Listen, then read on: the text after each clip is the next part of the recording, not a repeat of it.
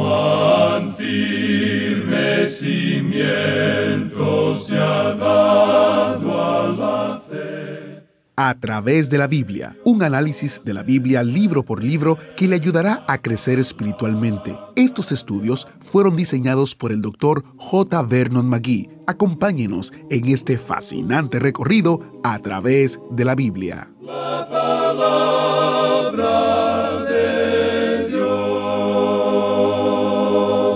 Una de las lecciones importantes que estamos aprendiendo en el libro de Hechos es que mientras la resurrección no sea predicada, el Evangelio no ha sido predicado. Lo vamos a escuchar otra vez en el día de hoy. Oremos antes de entrar en nuestro estudio. Padre Celestial, nos encomendamos a tu palabra para que ella nos instruya y nos enseñe. En el nombre de Jesús. Amén. Continuando nuestro estudio en el capítulo 10 de los Hechos de los Apóstoles, dejamos en nuestro programa anterior a Pedro ya en la casa de Cornelio y diciéndole que a pesar de ser abominable para un judío juntarse o acercarse a un extranjero, había venido porque Dios le había mostrado que a ningún hombre llamara común o inmundo. De modo que cuando fue llamado, vino sin replicar. Y luego preguntó para qué le habían hecho venir. Y nos preguntamos nosotros por qué haría Pedro esta pregunta. ¿Por qué no empieza enseguida a hablarles acerca de Jesucristo? Y dijimos que era porque el Espíritu de Dios estaba guiando en todo esto. Él era quien estaba encargado de la situación e impidió que Pedro les hablara inmediatamente de Cristo. Dijimos luego que esto debía servirnos de lección importante. A veces se nos hace difícil testificar del Señor Jesucristo y por tanto, cuando testificamos, somos muy torpes en cuanto a lo que hablamos. Hablamos tan bruscamente y de tal manera que muchas veces ofendemos precisamente a los que estamos tratando de ganar para el Señor. Y por supuesto que no debemos testificar de esa manera. Es necesario que seamos guiados por el Espíritu de Dios. Debemos ser sensibles a la dirección del Espíritu Santo. Por eso debemos tener cuidado en cuanto a nuestro testificar. Simón Pedro no empezó enseguida a sermonear ni a predicar aquí. Primero se enteró de lo que pasaba. Dice, ¿por qué me has llamado?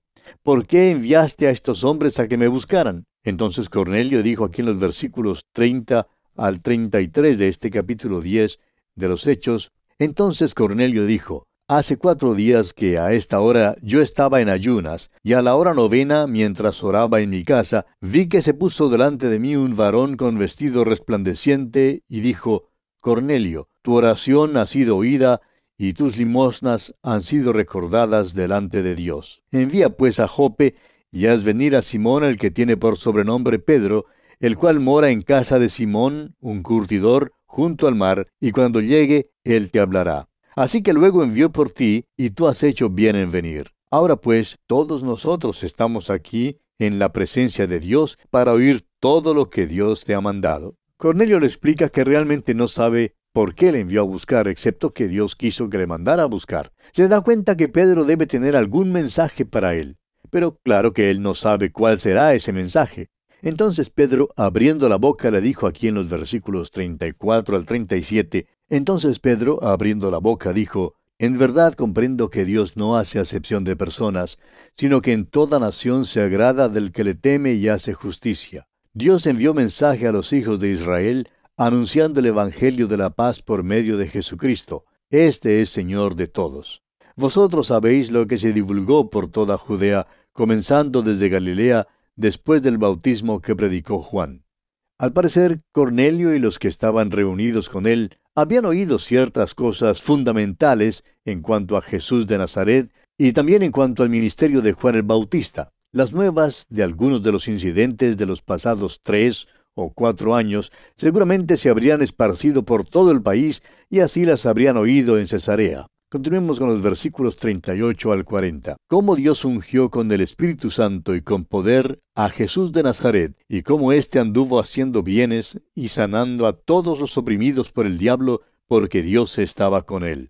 Y nosotros somos testigos de todas las cosas que Jesús hizo en la tierra de Judea y en Jerusalén, a quien mataron colgándole en un madero. A éste levantó Dios al tercer día e hizo que se manifestase. Fíjese usted con cuidado lo que hace Simón Pedro. Presenta los hechos en cuanto a Jesucristo, asumiendo que hay algunos que ya saben algo en cuanto a estos incidentes. Declara con toda claridad que este Jesús fue muerto y colgado en un madero y que resucitó al tercer día. Este es el mensaje, este es el Evangelio. Amigo oyente, no hay ni un solo sermón que se predique en el libro de los Hechos que no haga mención de la resurrección de Jesucristo. Es que esta verdad constituye el corazón mismo del Evangelio. Mientras que la resurrección no sea predicada, el Evangelio no ha sido predicado. Jesucristo murió, fue sepultado y resucitó de los muertos. Estos son los hechos históricos. Ahora, la relación que usted tenga hoy con el Cristo resucitado determina su destino eterno, debido a que Él murió por nuestros pecados conforme a las Escrituras y resucitó para nuestra justificación, como lo dice el apóstol Pablo en su carta a los Romanos capítulo 4 versículo 25. Continuemos con los versículos 41 al 43 de este capítulo 10 de los Hechos. Leamos primero la última parte del versículo 40. E hizo que se manifestase, no a todo el pueblo, sino a los testigos que Dios había ordenado de antemano, a nosotros que comimos y bebimos con Él después que resucitó de los muertos. Y nos mandó que predicásemos al pueblo y testificásemos que Él es el que Dios ha puesto por juez de vivos y muertos. De éste dan testimonio todos los profetas que todos los que en Él creyeren recibirán perdón de pecados por su nombre. Recordará usted, amigo oyente, que hemos señalado ya antes que Pedro tenía sus debilidades y sus faltas. Suponemos que en realidad nos regocijamos del hecho de que Pedro fuera tan humano, porque todos somos como él. Yo mismo soy como él. Pero permítanos decirle, amigo oyente, que este Pedro predicó el Evangelio. Aquí tiene usted el Evangelio. Jesucristo murió, ha resucitado, y todos los que crean en él recibirán perdón de pecados por su nombre. Si no compartimos este mensaje, amigo oyente, en su totalidad, no le estamos dando el Evangelio. Ahora los versículos 44 al 48 dicen, Mientras aún hablaba Pedro estas palabras, el Espíritu Santo cayó sobre todos los que oían el discurso. Y los fieles de la circuncisión que habían venido con Pedro se quedaron atónitos de que también sobre los gentiles se derramase el don del Espíritu Santo, porque los oían que hablaban en lenguas y que magnificaban a Dios. Entonces respondió Pedro, ¿puede acaso alguno impedir el agua para que no sean bautizados estos que han recibido el Espíritu Santo también como nosotros? Y mandó bautizarles en el nombre del Señor Jesús. Entonces le rogaron que se quedase por algunos días. A este incidente se le ha llamado el Pentecostés de los gentiles. Y Pedro se quedó atónito, sorprendido de que los gentiles también recibieran el Espíritu Santo. Este derramamiento del Espíritu Santo fue un hecho audible por su hablar en lenguas. El hablar en lenguas constituyó otra evidencia más para Simón Pedro y para los que estaban con él de que Dios salvaría también a los gentiles y que les daría su Santo Espíritu. Pedro más tarde relata esto como evidencia de que estos gentiles habían creído en el Señor Jesucristo y que Dios había dado también a los gentiles arrepentimiento para vida eterna, como lo veremos en el capítulo 11. En el capítulo 15, versículos 7 al 11 de este libro de los Hechos, Pedro nuevamente se refiere a este incidente y dice que comprueba que el Espíritu Santo había sido dado a los gentiles y que son salvos por medio de la gracia del Señor Jesucristo de la misma manera como son salvados los judíos.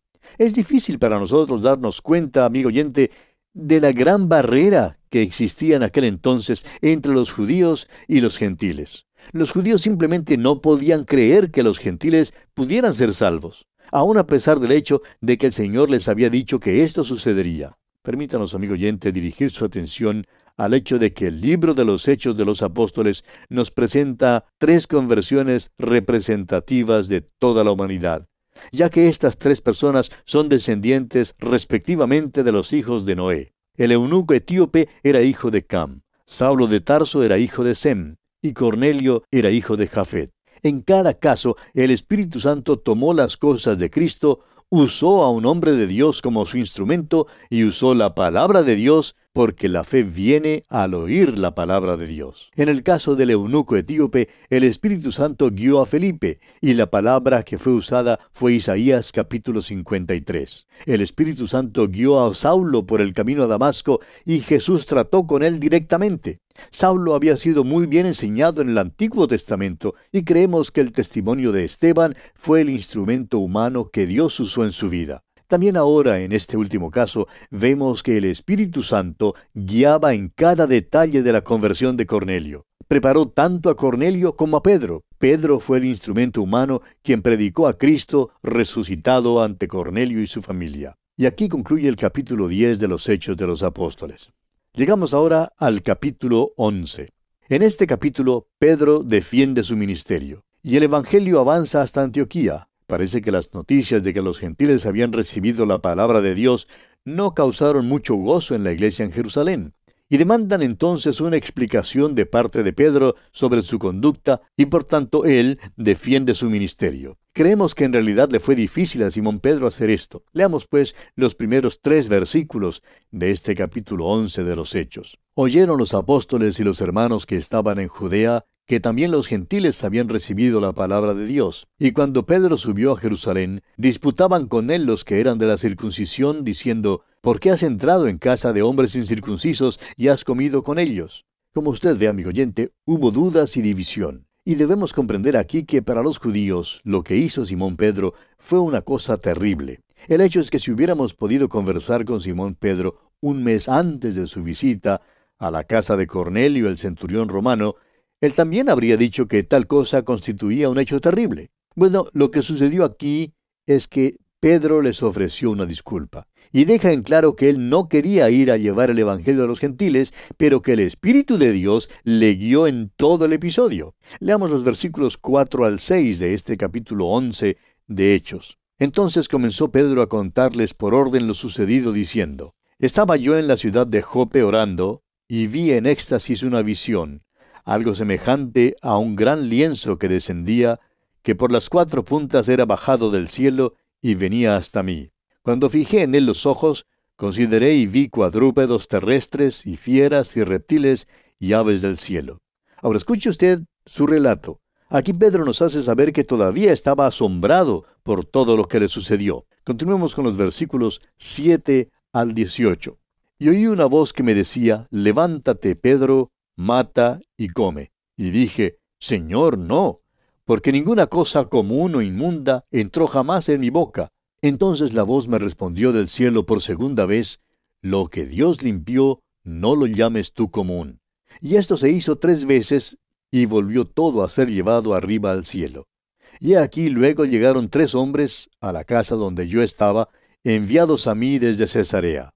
Y el Espíritu me dijo que fuese con ellos sin dudar. Fueron también conmigo estos seis hermanos, y entramos en casa de un varón, quien nos contó cómo había visto en su casa un ángel, que se puso en pie y le dijo, Envía hombres a Jope, y haz venir a Simón, el que tiene por sobrenombre Pedro. Él te hablará palabras por las cuales serás salvo tú y toda tu casa.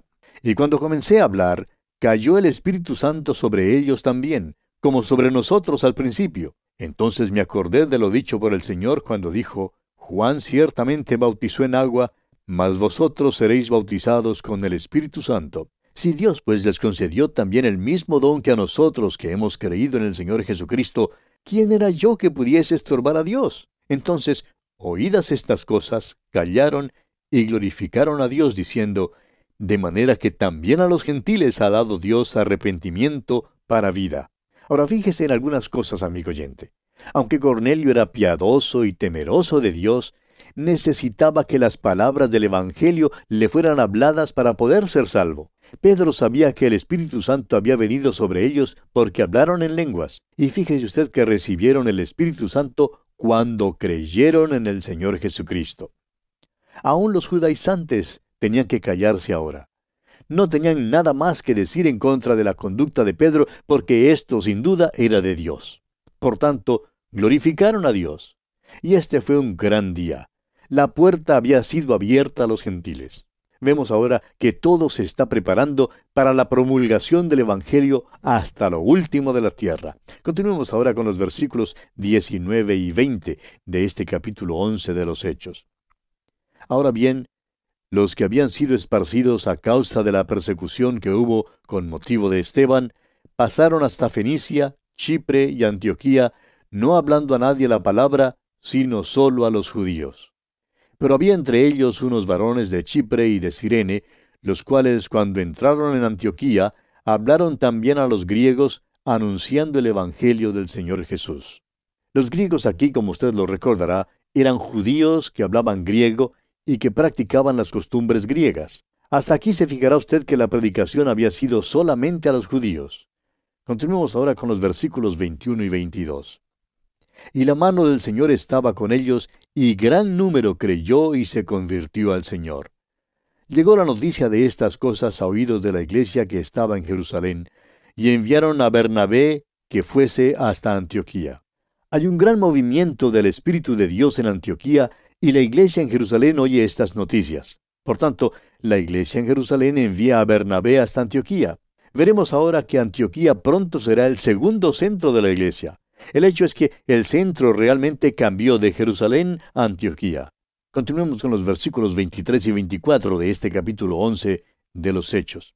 Este, cuando llegó y vio la gracia de Dios, se regocijó y exhortó a todos a que con propósito de corazón permaneciesen fieles al Señor, porque era varón bueno y lleno del Espíritu Santo y de fe, y una gran multitud fue agregada al Señor. ¿No es esto una cosa maravillosa lo que se dice en cuanto a Bernabé? Era varón bueno y lleno del Espíritu Santo y de fe. Y amigo oyente, no hay motivo alguno para que todo cristiano no sea un hombre bueno, a menos que sea una mujer, y entonces ella será una mujer buena.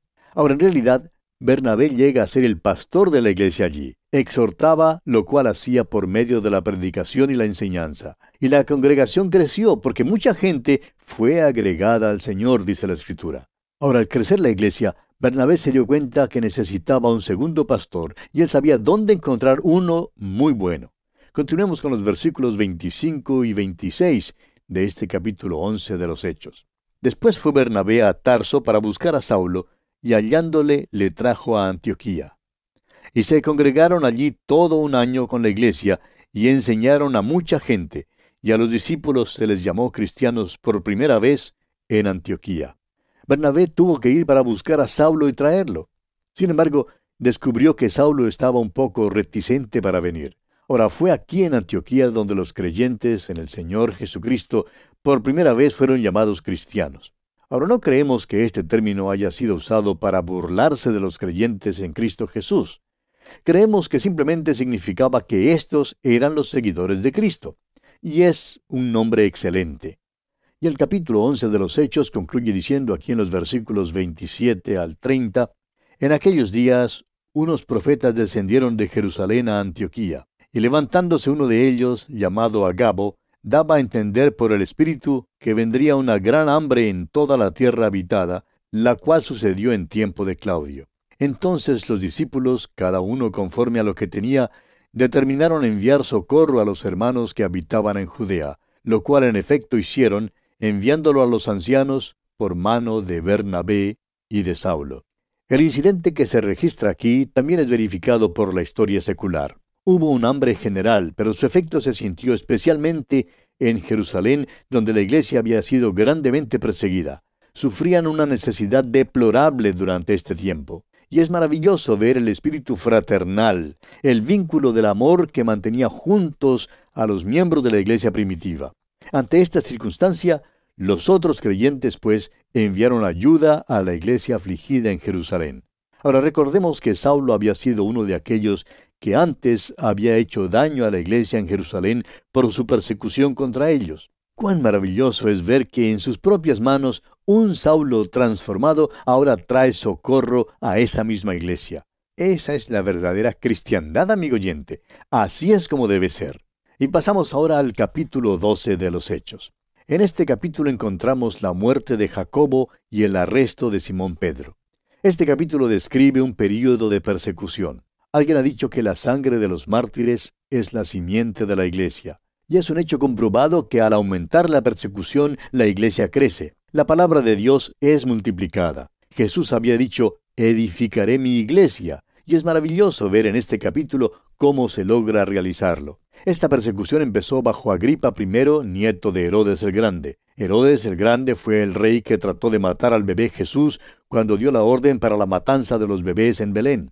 Si alguna vez ha habido una familia que estuviera en enemistad contra Dios, fue esta familia de Herodes. Que sepamos, ni un solo miembro de esa familia jamás se convirtió a Cristo. Bien, comencemos nuestro estudio de este capítulo 12 leyendo el contenido de su primer versículo. Dice, En aquel mismo tiempo el rey Herodes echó mano a algunos de la iglesia para maltratarles. Usted recordará que hasta aquí la persecución contra la iglesia había sido mayormente por parte de los líderes religiosos y de los saduceos en particular, pero ahora pasa a las esferas del gobierno. La persecución se vuelve de la religión a la política. Y quizá Herodes hizo esto para tratar de ganarse el favor de ciertas personas y sectores influyentes. Lo que sabemos es que Herodes le echó mano a algunos de la iglesia para maltratarles, como dice aquí. Ahora quisiéramos aclarar aquí que la palabra maltratar no describe en realidad lo que hizo. La realidad es que el rey Herodes desencadenó una persecución brutal y despiadada contra la iglesia. El versículo siguiente nos dice lo que hizo. Y lo dice sin rodeos. Escuche usted el versículo 2 de este capítulo 12 de los Hechos. Y mató a espada a Jacobo, hermano de Juan. Jacobo se consagra así como otro mártir de la iglesia. Él es el segundo mártir que se menciona en la Biblia, pero en nuestra opinión que hubo muchos otros que ya habían muerto por el nombre del Señor Jesucristo. Ahora el versículo 3 dice, y viendo que esto había agradado a los judíos, procedió a prender también a Pedro. Era entonces los días de los panes sin levadura. Permítanos pausar aquí por un momento, amigo oyente, para hacer una observación especial en cuanto a esto. Jacobo es muerto, pero Pedro será milagrosamente preservado aún en medio de todo esto. Encontramos aquí un ejemplo de la voluntad soberana de Dios obrando en la iglesia. Estamos seguros que había muchos que se preguntaron, ¿por qué permitió Dios que Jacobo muriera mientras a Pedro le permitió vivir. ¿Por qué permitió Dios esto? Y muchos hacen la misma pregunta hoy en día. La respuesta es que esta era la voluntad soberana de Dios. Y Dios todavía obra así hoy en día, amigo oyente. Sus caminos son más altos que los nuestros. En muchos casos el Señor ha quitado por medio de la muerte a ciertos maravillosos miembros de una iglesia, y en cambio ha dejado a otros que quizá no son tan fieles. Ahora, ¿por qué hace eso? Quizá algunos piensen que Dios se ha equivocado al llevarse al miembro fiel y dejar a los que no son tan fieles. Yo, por ejemplo, no habría escogido a los que Dios había escogido. Pero, amigo oyente, permítanos decirle que todo esto está en manos de un Dios soberano. Dios obra según su propia voluntad y su propia manera. Usted puede rebelarse contra la voluntad soberana de Dios. Puede decir que no le guste, pero permítanos decirle lo siguiente, amigo oyente, y vamos a decírselo con toda bondad. Es una lástima. Sí, es lástima para usted porque este es el universo de Dios y no el suyo. Es la iglesia de Dios y no la suya. Esta es la mano de un Dios soberano que lo mueve todo.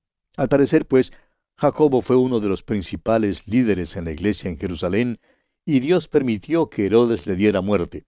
Ahora Pedro también era líder, pero Dios permitió que él viviera. Y vamos a detenernos aquí, amigo oyente, porque nuestro tiempo ya ha concluido. Que Dios le bendiga en manera abundante. Muchas gracias al maestro Samuel Montoya por guiarnos en este estudio. Mañana este estudio continúa y queremos que sigas con nosotros. Tenemos un asiento especial para ti. Dios te bendiga. Hasta la próxima. ¿Fue de ayuda para usted el estudio de hoy? ¿Desea enviarnos algún comentario de lo que ha estado escuchando? Entonces escríbanos, no espere más. Nuestro correo electrónico es atv@transmundial.org. atv@transmundial.org. Si desea recibir las notas y bosquejos de lo que estamos estudiando, suscríbase gratis en nuestra página en internet a través de la Biblia .org barra notas a través de la biblia.org barra notas. También puede escribirnos a través de la Biblia, apartado 2805, Miami, Florida, 33265, Estados Unidos. A través de la Biblia, apartado 2805, Miami, Florida, 33265, Estados Unidos. Esta fue una producción Mundial. Todo lo pagó Cristo quien por mí libremente derramó, derramó su sangre carmesí.